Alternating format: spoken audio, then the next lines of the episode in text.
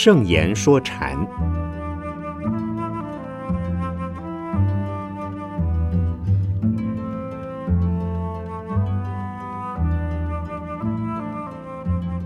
圣严法师著。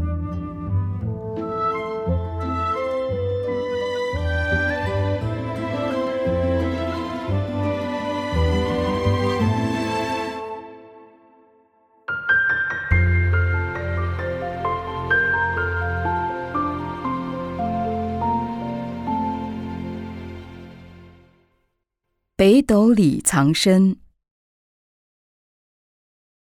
有人问云门文偃禅师：“如何在语言上说明法身呢？”禅师回答：“北斗里藏身。”事实上，北斗心里能藏身吗？云门是不是用这句话来点明法身无处不在呢？佛的身体共有三种。即法身、报身、化身。成佛的人具备三种身，用智慧证实相，实相是无相的，法身即是无身。因此，法身便于一切处、一切时，但不能说任何一个时间的点或任何一个空间的念就是法身或不是法身。法身没有定向，报身又是什么呢？报身是佛修行的功德所成的身体，是福德智慧庄严身。佛在由其愿力所成就的佛国净土中说法度众生，用的就是报身，也就是已经超凡入圣的菩萨们所见到。所接触的那个佛的身体，它可以是千丈身或万丈身，不同福报的菩萨就看到不同的佛之报身。它不是人间父母所生的身体，而是一种功能所产生的现象身。至于化身，就是凡夫所见的佛，是由凡夫的人间身所生的。跟人类的身体完全一样，不过比一般人更健康、更庄严，让人见到之后自然升起恭敬心。那也是福德相，是为度凡夫众生的脱胎化身。释迦牟尼佛的身体在印度出现，那就是佛的化身。当人成佛时，三种身体同时出现。也同时完成。当人修行禅法而开悟时，则亲用慧眼见到佛的法身，也见到自己的法身。法身是什么样子呢？法身是无身，是无相而无不相。也就是说，没有一个现象是他，也没有一个现象不是他。亦可说，处处是佛，处处都不是佛。有人问云门禅师：“法身究竟是什么？”他回答：“北斗里藏身。”在中国人的信仰中，南极仙翁掌管人的寿命，北斗金星掌管人的死亡。北斗里藏身。等于是说，他的身体在死神的手里，也等于没有这个东西。而既然没有身体，北斗也好，南斗也好，他处处在，也处处不在。即使说他在北斗，也没什么不对。云门禅师用北斗里藏身来回答法身，不是比喻，而是说明，是非常简洁明白。有力的一句话。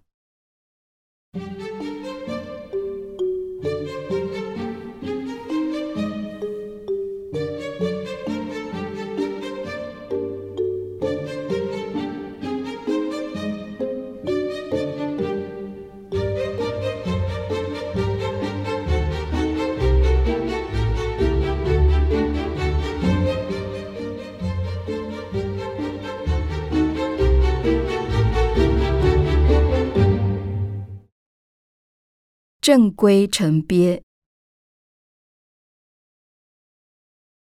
有人问香林陈远禅师：“如何是室内一盏灯？”香林禅师回答：“三人正规成鳖。”香林禅师的意思是不是说，嘴巴讲出来的跟实际的东西有差别？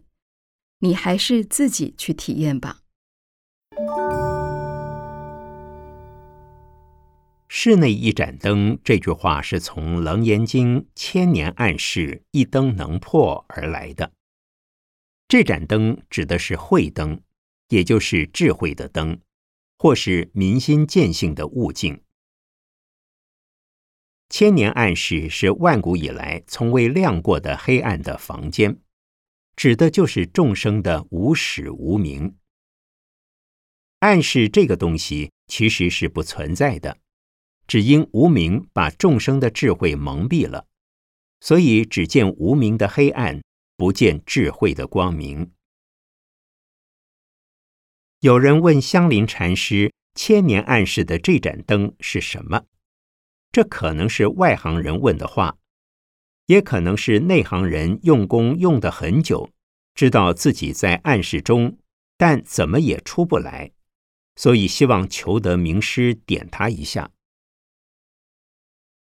香林禅师说：“如果我告诉你，难免有偏差，就好像证明乌龟为鳖，鳖就是甲鱼，跟乌龟虽颇相似，但并非同一种东西。如果你看到的是乌龟，而别人却说那是甲鱼，结果会使你误把乌龟当甲鱼。所以，如果你未看过甲鱼，而想知道甲鱼的样子，我还是不说的好。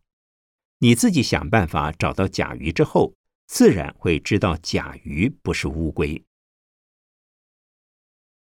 禅宗重实际的经验，不重理论的分析和说明。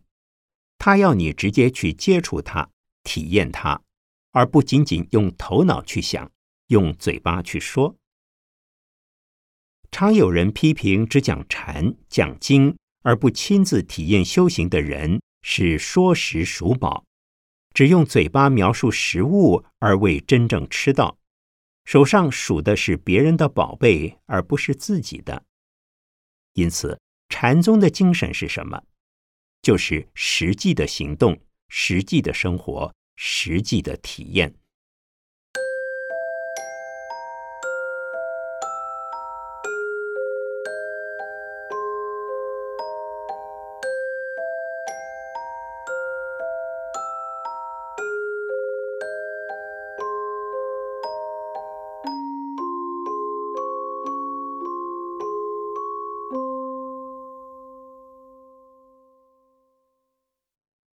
久坐尘牢。有人问香林陈远禅师如何是西来意，香林禅师回答：久坐尘牢，表面意思是打坐打得太久了，感到疲倦了。这句话答得很妙，可是说不出来其妙何在，请师父开示。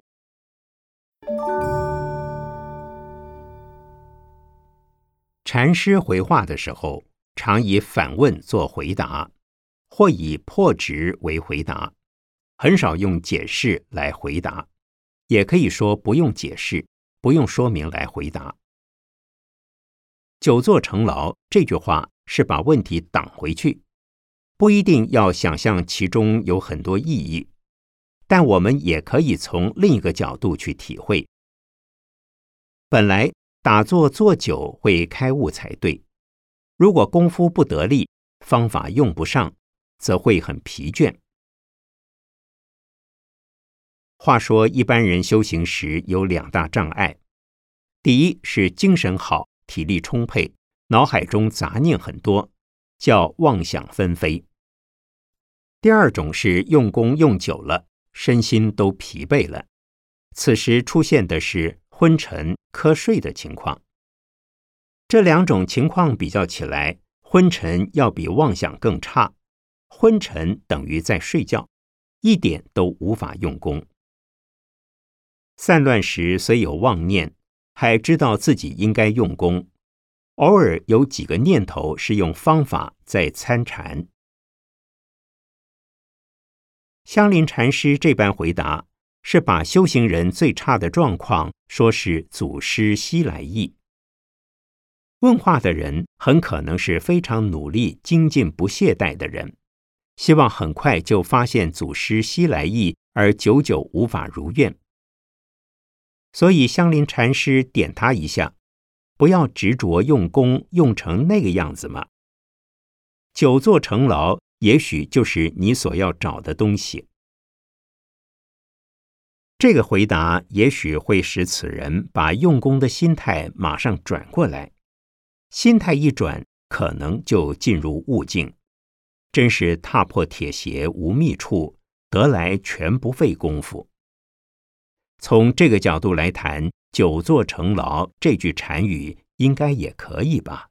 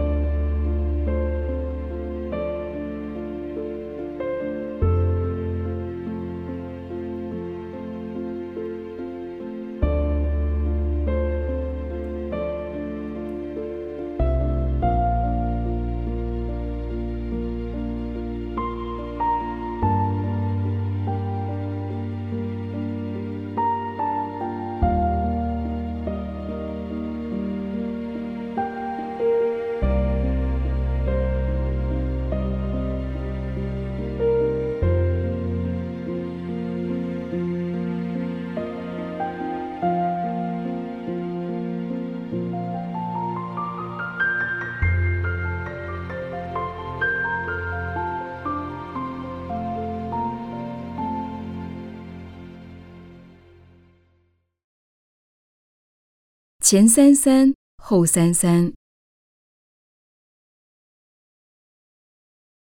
吴卓和尚跟弟子说了一个故事。他曾在五台山拜见文殊菩萨，文殊菩萨问他从哪里来，他说从南方来。文殊菩萨又问他南方的佛法如何维护，他说末法时代无人守戒律。文殊菩萨在问他究竟有多少比丘？无着和尚说，大约三百人到五百人之间。然后问文殊菩萨，这里的情况如何？文殊菩萨回答：凡夫圣人都有，龙蛇也混杂在一起。无着和尚又问：那有多少人呢？文殊菩萨回答：前三三。后三三，请师父为我们说明这句话。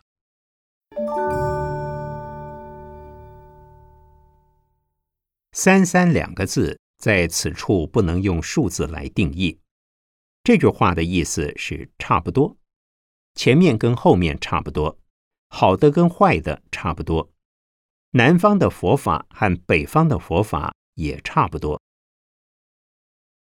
无着和尚跟文殊菩萨的这段对话只是个故事，但它自有含义。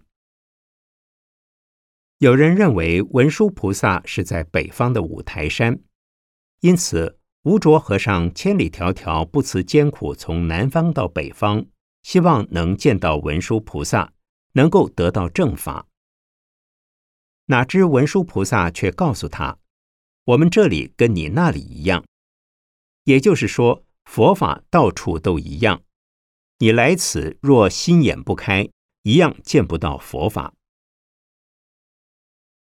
释迦牟尼佛时代，有两个比丘在远地出家之后，一心一意要到此方见释迦牟尼佛。一路上看到所有的水中都有虫，其中一位比丘为了不杀生，结果渴死了。另一位比丘想。未见到佛就死了，多可惜！因此，他为守不杀生戒，喝了水维持了生命。他到了释迦牟尼佛面前，佛告诉他：“跟你同样要见佛的比丘早已见过我了，你现在才到啊。”佛又说：“如果你在千里之外能实践我的法，守我的戒，等于就是见到我了。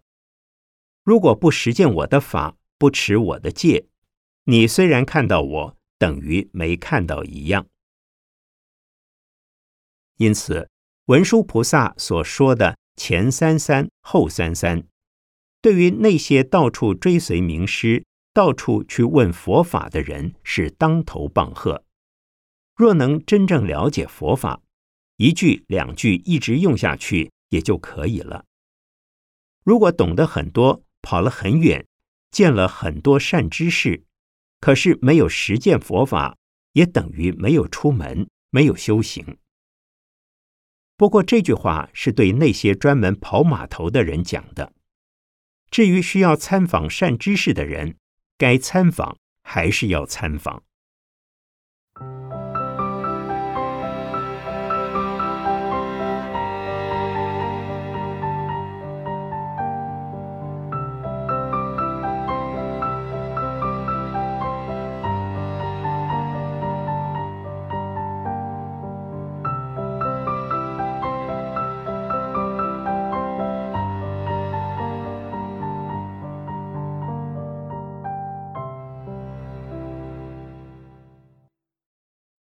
学者恒沙无一物。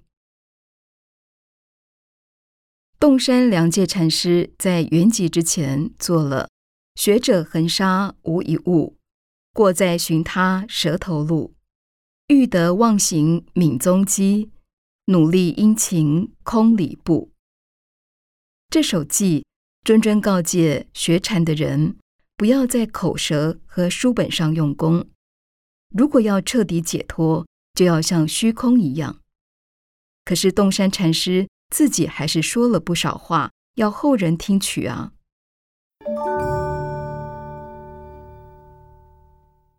对禅修者而言，过来人的话是最真切的，特别是涅盘前的谈话，真是老婆心切。历来禅悟者留下很多经验谈，叫人不要从文字。语言、知识、思辨去用功夫，但他们留下的话，却又让后来人看到更多文字，读到更多书，讲更多话。但我们必须了解，如果没有文字、语言或经典语录来指点我们，告诉我们有关禅修、禅悟的消息，那就变成盲修瞎练。可见。人类若真想得到大智慧，还是需要语言文字的思辨作为方向指导。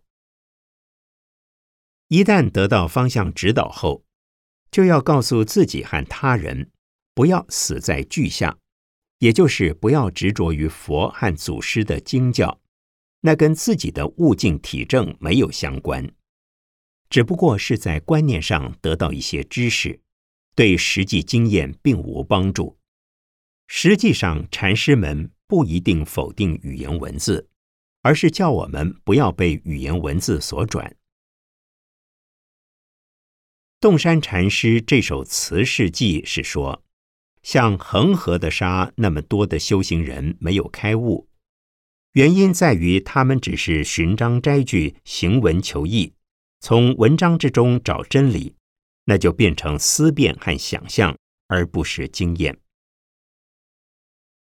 如果希望把头脑中的种种行机，也就是观念和影像全部除掉，必须有什么就丢什么，把头脑放空，空到像虚空一样。后来曹洞宗的修行方法，就是先把所有杂念去除，然后把正念也放下，心中万里无云。不但没有云，连星星月亮也没有。那就是无尽虚空，这是开始用功，不一定是悟境。脑中虽然什么也没有，但也不是一片茫然，而是空灵宁静、清楚分明。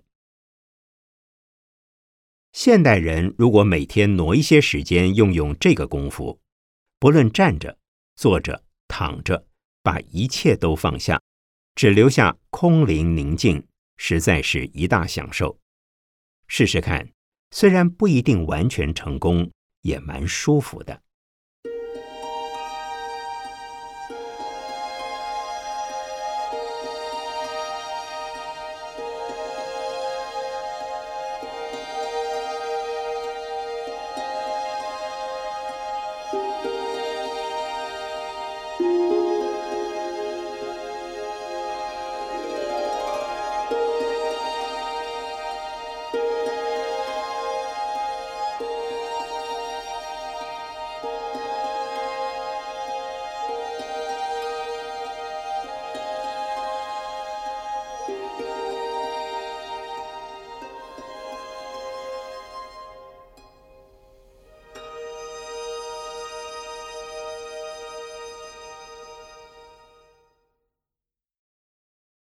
寒沙舍离，热沙舍离。有位和尚问洞山良介禅师：“寒暑来的时候，要躲到哪里去？”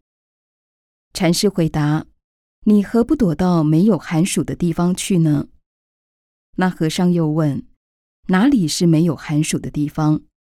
禅师答道：“就是冷起来，冷死你这个和尚。”热起来，热死你这个和尚的地方。洞山禅师为什么要如此回答呢？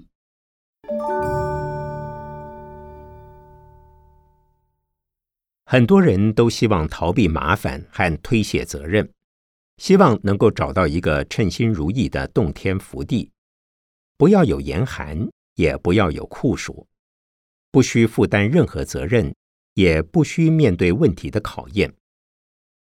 其实，我们从出生以后就不断面对种种责任和种种考验，而寒与热也是世界上很平常的现象。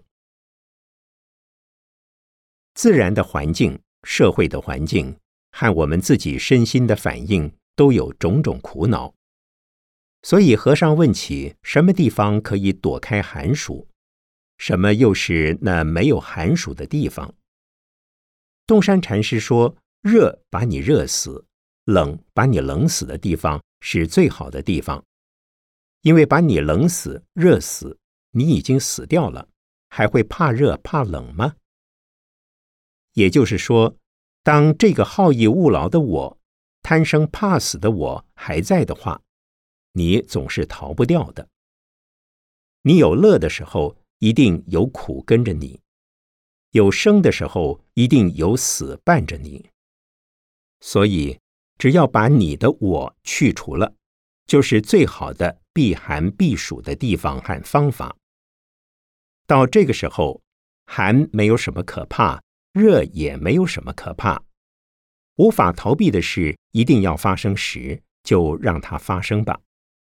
接受它，就等于把问题解决了。如果逃避它，问题永远解决不了。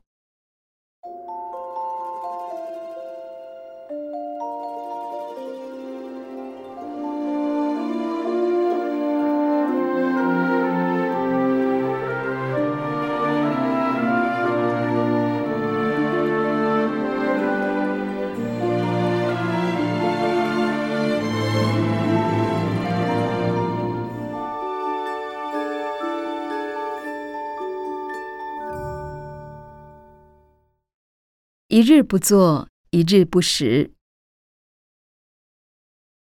一日不作，一日不食，是百丈怀海禅师的家风。他看起来很浅显。如果一天不工作，就一天不吃饭。我们大多数人也是天天工作，不过是担心如果不工作就没得饭吃，好像被动的成分居多。跟这句话原来的境界相差很远，请师父为我们开示。